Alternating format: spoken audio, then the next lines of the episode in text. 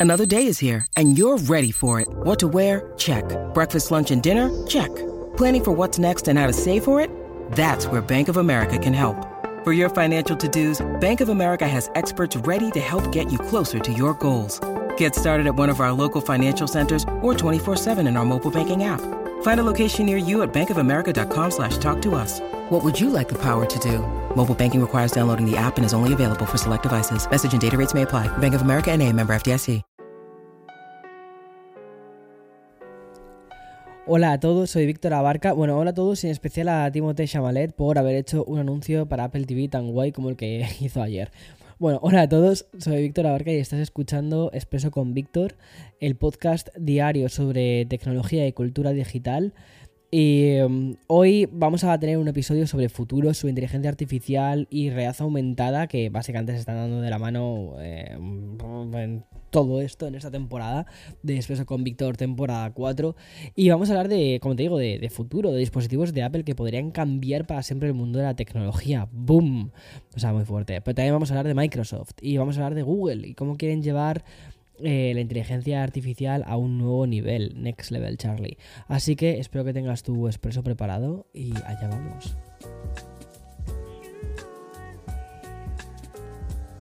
When you need mealtime inspiration, it's worth shopping Kroger, where you'll find over 30,000 mouthwatering choices that excite your inner foodie. And no matter what tasty choice you make, you'll enjoy our everyday low prices, plus extra ways to save, like digital coupons worth over $600 each week. You can also save up to $1 off per gallon at the pump with fuel points. More savings and more inspiring flavors make shopping Kroger worth it every time. Kroger, fresh for everyone. Fuel restrictions apply.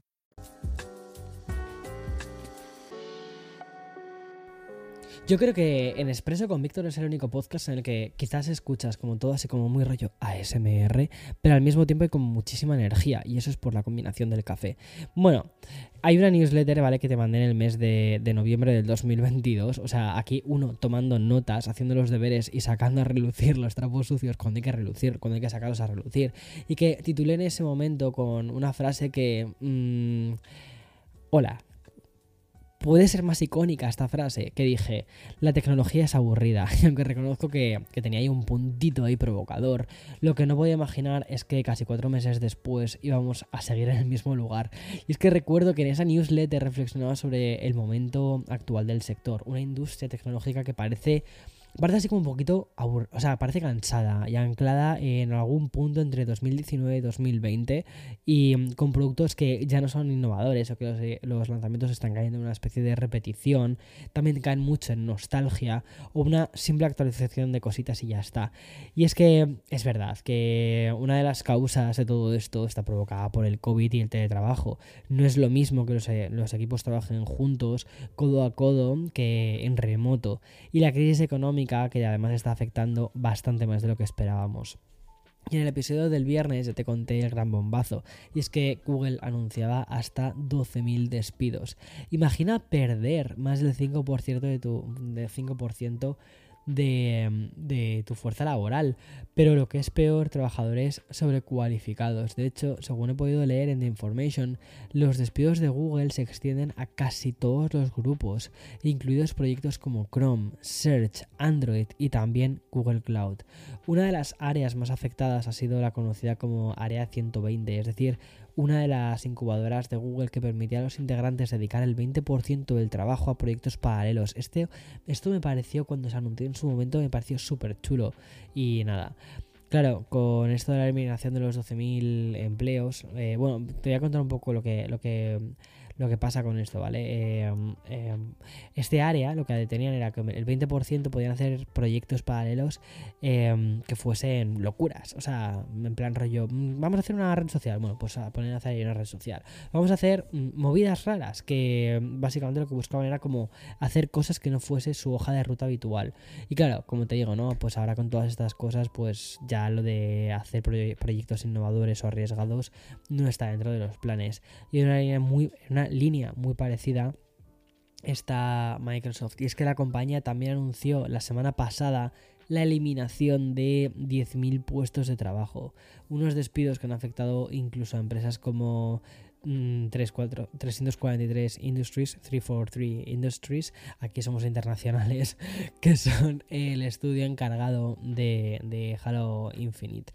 Es muy raro esto, ¿eh? sinceramente, que haya pasado. Y quizás por esto la cuenta oficial de 343 mm, Industry se vio obligada a publicar un tweet para declarar que a pesar de haber perdido al director creativo de Halo, pues 343 eh, em, dijo así, ¿vale? O sea, 343 continuará desarrollando Halo ahora y en el futuro, incluidas historias épicas, multijugador y más de lo que hace que Halo sea grandioso. La verdad es que es una movida porque a mí Halo me gusta, o sea, me lo paso muy bien jugando a Halo. Esto es, una, como una parte que quizás no conoces tanto de mí, porque aunque yo empecé en esto de internet con el tema de los videojuegos y, y todas estas cosas, es como que intenté, cuando le di como mi, mi, rollo profesional al canal y dije, ok, voy a dedicarme a eso profesionalmente, voy a dedicarme a la tecnología, voy a dedicarme a contar cosas de mi día a día. Pero siempre es como que los videojuegos los he dejado como para mí, ¿sabes? Como, ok, esto que te hacía tan feliz que eran los videojuegos y que terminé convirtiendo en un trabajo, voy a volver a recuperarlo, voy a hacerlo como una parte privada de mí y, mm, y, tal. Y de hecho, Halo es una de las sagas que me gusta jugar cuando, cuando como digo siempre, ¿no? Como cuando chapas esto, cuando cierras el, la, la, tienda, cuando cierras la tienda, ¿qué queda? Bueno, pues quedo yo jugando al Halo. Pues me ha dado mucha pena esto, sinceramente. Y según Bloomberg, otros recortes afectaron a los equipos de realidad mixta de Microsoft. Entre estos, los empleados que trabajaban en los auriculares de realidad virtual, las HoloLens. Y ya para acabar este repaso a una especie de Black Monday Tech que vivimos ayer, confirmar que Microsoft también ha anunciado el cierre de su plataforma social de, realidad virtual. Altspace VR cerrará el próximo 10 de marzo del 2023 y aunque la compañía ha asegurado que seguirán apostando por Mesh, que es otra eh, plataforma de realidad mixta. Curioso, ¿eh? Que estamos hablando de realidad mixta. Quédate con esto, quédate con esto, ¿vale? Dentro de unas cuantas semanas recogemos, recogemos esta noticia. Ya verás por qué. Yo no digo nada. Yo no digo nada. Bueno, nos quedamos en una de las compañías que he nombrado en la primera noticia de la semana, concretamente en Google. Y de alguna manera tenemos que unir al gigante tecnológico con el chatbot propulsado por la inteligencia artificial que ha revolucionado la comunicación, las redes sociales, la creatividad e Internet en, sea, en global, en general. Y como te he ido diciendo, el boom de ChatGPT es tan grande que hasta Microsoft está estudiando de qué manera pueden integrarlo en ciertos servicios suyos como Bing o el pack de Office 365. Obviamente, esto está poniendo muy nerviosa a la junta directiva de Google. Ahora mismo, la herramienta de OpenAI es una amenaza para Google y su negocio de búsquedas, hasta el punto que Sanda Pichai ha declarado el código rojo en la compañía. Según informan desde el mismísimo New York Times, el CEO de Google ha ordenado subir varias marchas al proyecto relacionado con el desarrollo de su propia tecnología de inteligencia artificial. O sea, les han dicho, mira, sí, ahora tenemos 10.000 personas menos, o 12.000 personas, perdón, 12.000 personas menos, pero que os vais a poner a trabajar ya rápidamente en esto de la inteligencia artificial, porque los de Google, los de Microsoft han comprado parte de este proyecto que lo están integrando. Y por ahí puede ser la, siguiente cosa. Bueno, pues el proyecto de Google, que según el New York Times implicaría al menos 20 productos impulsados por inteligencia artificial, incluyendo un chatbot para el motor de búsquedas. Y respecto a esto, y a diferencia de algunos otros servicios que podrían verse en el Google I.O. de mayo, pues llegarían unos meses más adelante. Según la información, la división de inteligencia artificial de Google está trabajando en los siguientes proyectos. Te cuento. Una herramienta de generación de imágenes al más puro estilo de DALI. Una versión mejorada de inteligencia artificial que se llama Test Kitchen, que es la aplicación utilizada para probar prototipos un modo de pantalla verde estilo TikTok para YouTube, lo cual puede ser súper interesante. Una herramienta que puede generar vídeos para resumir otros clips. O sea, eso es muy fuerte, ¿eh? ¿Te imaginas que la review que he subido esta mañana del MacBook Pro eh, M2 Max, de repente con una herramienta te lo resume todo en un minuto?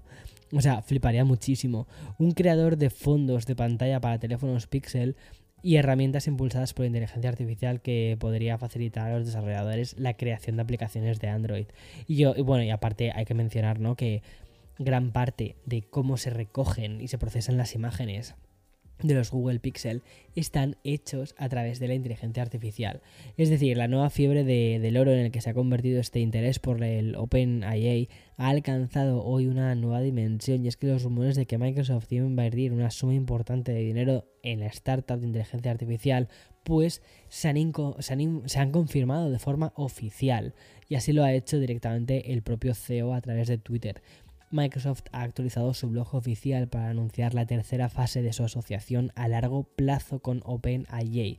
Y sí, es la tercera fase, ¿vale? Como en las películas de Marvel. Lo que pasa es que está yendo esto muchísimo más rápido. El gigante tecnológico informa que va a ejecutar una inversión multianual de miles de millones de dólares para acelerar los avances en inteligencia artificial. Y de esta manera podrán garantizar que estos beneficios se compartan ampliamente en el mundo. Pero ¿En qué consiste esta nueva inversión? Me vas a preguntar, ¿no? Pues por ejemplo, en implementar nuevos sistemas y también como de superordenadores, ¿vale? Que aceleren esta investigación de inteligencia artificial con OpenIA.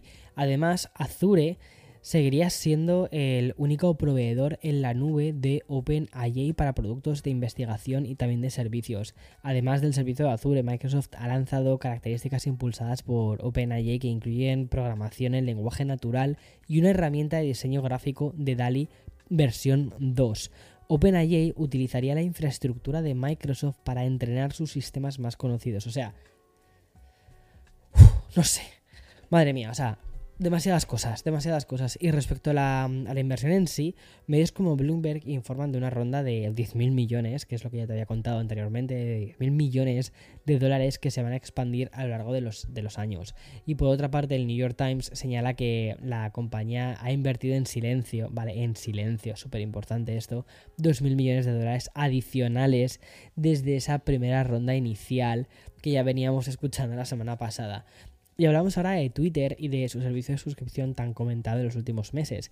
Como ya te conté la semana pasada, la versión para Android está operativa y tenemos Twitter Blue por 11 dólares mensuales. Eh, ¿No te has suscrito aún a Twitter Blue? ¿A qué estás esperando? Porque yo ya te digo que no me voy a suscribir. Bueno, si lo haces desde, desde iOS o si lo haces desde, desde Android son 11 dólares. Y si no, pues 8 euros directamente si te suscribes a través de la propia web de la compañía. Uno de los argumentos de, esta venta que te ofrece Twitter Blue o al menos debería, es la eliminación de la publicidad. Y es que desde que entró Elon Musk a dirigir la compañía, los anuncios son cada vez más frecuentes. No sé si te has dado cuenta. No lo digo yo, ¿vale? De hecho, lo dice Elon Musk. El hombre más rico del mundo volvió a dirigirse a todos los usuarios desde su cuenta oficial de Twitter y lo ha hecho para anunciar que la compañía está trabajando en una versión diferente de la, de la suscripción. Twitter Blue va a ofrecer un nivel más caro todavía para evitar el tema de la publicidad. O dicho con otras palabras, o con mejor dicho con las palabras de Elon, dijo así, ¿vale? Los anuncios son demasiado frecuentes en Twitter y demasiado grandes, tomando medidas para abordar eh, ambos en las próximas semanas. A lo que Musk añadió en un segundo tweet que dijo así: Habrá una suscripción de mayor precio que permite cero anuncios. Bueno, pues vale. Esta actualización de Twitter Blue coge un poco más sentido ante la huida de los anunciantes que ha sufrido Twitter y de la que te hablé en varios episodios la semana pasada. Entramos ahora en una especie de bloque improvisado sobre Apple porque como es habitual todas las semanas todos los grandes sites están inundados de rumores sobre el futuro de la compañía que más titulares arroja. Y en primer lugar eh, quiero contarte que, mm, pues que si estabas esperando un lanzamiento relacionado con el HomePod mini pues seguramente tengas que esperar mucho, mucho tiempo porque la anuncio del nuevo HomePod fue el detonante perfecto para que los usuarios que pensaban que iba a estar acompañado de una versión, de una versión mini se fuese a hacer. Bueno, pues sin embargo, en la compañía ya tendrían decidido seguir otro rumbo. Y es que según, según informan desde Bloomberg, la compañía no está trabajando activamente en un nuevo HomePod mini. Basta con mirar al nuevo HomePod para entender perfectamente estos motivos. Y es que si nos fijamos en las prestaciones del último anuncio de Apple, el HomePod de segunda generación no incluye ninguna función nueva importante para que no, o sea, que, no esté ya en el, en el mini de 99 dólares. Esto significa que en Apple no tienen motivos reales para actualizar el modelo mini con, con, un nuevo dispositivo. Y todo esto a pesar de que el mercado de altavoces está cada vez más saturado, pero también es cada vez más competitivo. Realmente la respuesta de por qué creo que Apple ha actualizado el HomePod Classic es porque el HomePod Classic cuando se lanzó no tenía una serie de tecnologías que ahora sí que se están pidiendo, como son Matter o como son, o sea, el tema de la pantalla un poquito más grande o el tema de... No, aquí lo que importa realmente era el tema de los sensores y el tema de Matter. Quizás Matter ahora mismo digas, mm, no sé, ¿qué me estás contando, Víctor?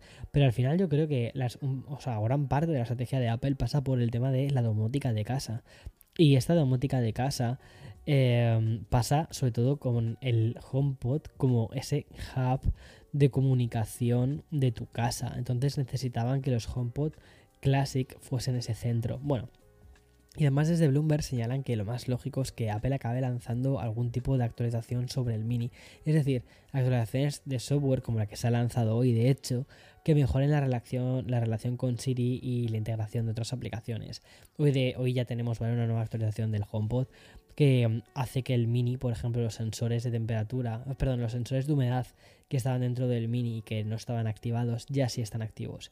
Y mm, ayer también amanecimos con informaciones que señalan que la gente de Cupertino ya estaría trabajando en un nuevo MacBook Air con chip M3 de 3 nanómetros. O sea, Wow, pero espera, que es que mm, ahora hay más cosas, porque todo esto vendría acompañado de otro, de, otro dispositivo que sería un iMac. Obviamente también con el mencionado procesador M3 de 3 nanómetros, lo que haría que nos saltásemos una generación. Es decir, que este nuevo, o sea, el iMac con este diseño que vimos con el M1 no va a pasar por el M2. O sea, el M2 va a ser como una actualización intermedia, que directamente vamos a pasar de M1 a M3 en esto. Llevamos tiempo leyendo rumores de cuándo llegaría este esperado M3, pero todo esto apunta a que debería ser a finales de este mismo año. o sea, no va a haber una, actualización en, en verano. Y es que el chip M3 llegaría a finales del año o principios del año que viene. Curioso. Esta información ha sido publicada en Bloomberg y ha sido además recogida por, los, por, la gente de, de, Verge, los cuales han querido añadir ciertas características sobre TSMC. Ya sabes que esta es la empresa que fabrica los chips de Apple y que están ahora full con ellos. Y es que la empresa señala que el proceso de 3 nanómetros puede mejorar la velocidad de los dispositivos hasta en un 15%. Además, serían capaces de reducir el consumo de energía en un 30% en comparación con el proceso de 5 nanómetros. Y según The Verge, TSMC comenzó a producir estos chips. Atención, ¿eh? Porque es que esto es muy fuerte. Según ellos, dicen que han empezado ya a fabricarlos en 2022. ¿Perdona? Perdona, espera, que estamos en 2023, ¿qué ha pasado con esto? Pues atención, que dicen que no sería hasta el 2023 cuando llegue la planta que estaría, se fabricaría en Arizona, o sea que estaría en Arizona, y que se inauguraría en ese año cuando empecemos a ver realmente los 3 nanómetros. Y hay que recordar que los nuevos MacBook Pro los, mm, los que he hecho análisis ahora, o sea, el del M2 Pro y el M2 Max, los cuales se basan en procesadores de 5 nanómetros, pero de segunda generación. Y mm, ya para terminar este bloque de Apple, porque no me quiero meter en un podcast tan largo como el anterior que hice, que ha sido como, espera, por favor, dejadme respirar. Pues aquí viene el rumor más potente de todos. Voy a coger aire, así como hago en yoga, coger aire, soltar aire. Bueno, una información potente que nos lleva al, gadget que más mm, cositas nos está dando antes de su lanzamiento. Y que antes de su lanzamiento, porque antes de que sea incluso está presentado de forma oficial incluso. Porque es que Bloomberg ha publicado un informe completo de cómo podrían ser los auriculares de realidad mixta de Apple. Y es que la noticia de tanta información que te voy a, que te voy a dar es que, o sea, mm, quiero, quiero pedirte una cosa. ¿Vale? Voy a pedirte una cosa.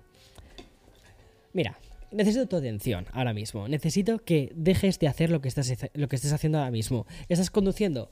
Para, para el coche, ¿vale? Para el coche, llévatelo a un lado. ¿Estás llevando a los niños al cole? Lo siento, pueden llegar más tarde, ¿vale? O sea, pueden llegar más tarde. ¿Que te estás tomando unos churros? Para. O sea, ese trozo de churro con chocolate que tienes ahora mismo en la boca, digiérelo, mastícalo, cómetelo, para, para de hacer todo lo que estés haciendo. Porque lo que te voy a decir quizás necesites hasta sentarte ahora mismo. Vale, vamos al lío. Bueno, eh, voy a hablarte de las Apple Glasses o de las, de las gafas de realidad mixta de Apple. Y es que parece ser que el dispositivo, ya se conocen muchísimas cosas del dispositivo. Parece ser que tendría una interfaz similar a la del iPhone o a la del iPad, ¿vale? Permitiría anclar widgets eh, dentro de la pantalla de inicio. De hecho, se espera que pueda usarse como si fuese una especie de pantalla externa para el Mac, es decir, que te las coloques y que eh, tire como de la potencia del Mac. Además, vendría con comandos de voz para Siri, también tendría teclado para el Mac, y también para el iPad o, iPhone, es decir, tendría compatibilidad con, con iPad y iPhone. Y aquí viene lo bueno, porque según la información, los usuarios escribirían con las manos en el aire. o sea, esto es muy fuerte. Yo no sé hasta qué punto. Es decir, sería un poco como las pelis de, de, ciencia ficción al rollo, al estilo de, de, Minority Report. Eso sí, esta opción llegaría más adelante, no llegaría con el lanzamiento, llegaría más adelante. ¿Vale? Lo que sí que estaría implementado desde el inicio son las funciones de seguimiento de salud o las aplicaciones de terceros. Obviamente habría, habría juegos y también se comenta que Apple añadiría contenido de realidad virtual a cargo de empresas colaboradoras como Disney y Dolby. Ah, y también se especula con la opción de ver vídeos en pantallas virtuales en entornos como, como el espacio o un desierto. O sea, como si de repente estuvieses en el desierto y saliese de repente una, una, pantalla del suelo, ¿vale? Y ahí vieses proyectada la película. Y para poder disfrutar del audio espacial se deberían utilizar los AirPods y, o, unos, unos auriculares compatibles. Según Bloomberg, el dispositivo tendría sensores que pueden seguir los ojos de los usuarios y también habría cámaras externas vale para, o sea, vale para, pues para monitorizar los, los movimientos de las manos por eso de escribir en el aire, pero que eso llegaría más tarde. De esta manera, los usuarios podrían seleccionar elementos mirándolos y posteriormente apretando el pulgar y el dedo índice para ejecutar la acción. Es decir, como si estuvieses tecleando, o sea, como clic clic en el aire, ¿vale? O sea, muy loco esto. Y mm, además eh, este, mm, este auricular de, realidad o estas gafas, este casco de, realidad mixta de Apple vendría equipado con una pantalla en el frente para mostrar los ojos del usuario. De esta manera se humanizaría un poquito más el dispositivo. De hecho, se espera que el gadget sea compatible con la realidad virtual y la realidad aumentada al mismo tiempo. Es decir, que ofrecería la capacidad de cambiar entre los dos modos usando una corona digital similar a la del Apple Watch. O sea, como en plan de cuánto de cuánto modo de virtual quieres. Entonces pasarías de un modo virtual a un modo...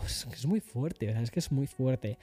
Vamos, y, al más puro estilo Apple, lo que haría la compañía sería ofrecer lentes personalizables para colocar dentro de la carcasa de los auriculares y así convertirlos en un producto más cómodos, con más cómodo. Y em, respecto al tema de las llamadas de FaceTime uno a uno, es probable que que generen versiones realistas tanto del, rostro como del cuerpo. Y ya por último, detalles del diseño, y es que Bloomberg asegura que Apple está construyendo estas Reality Pro, casi es como en principio se llamarían, utilizando aluminio, vidrio, y almohadillas para darles un aspecto similar al de los auriculares AirPods eh, Max, lo cual esto más o menos sí que me encaja con algunos renders que he visto por ahí pululando por internet. Sin embargo, no se espera que la batería esté integrada en el dispositivo y de hecho se rumorea que la batería estaría en un paquete externo que se conecta al dispositivo a través de un cable.